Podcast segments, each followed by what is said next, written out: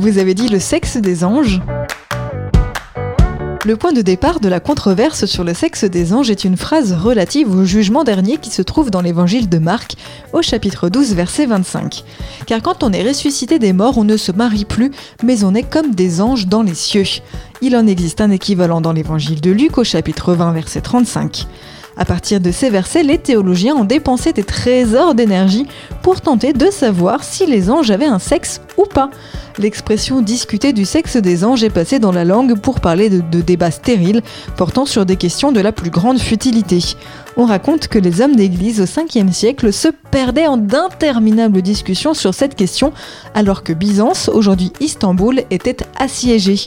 De là est venue l'expression querelle byzantine pour parler de discussions oiseuses. A noter que le chapitre 6 de la Genèse permet de trancher définitivement cette question. Dieu est mécontent parce que ses anges trouvent les filles des hommes belles et leur font des enfants. Extrait du livre Expression biblique expliquée de Paul Desallemands et Yves Stalloni, paru aux éditions Chênes.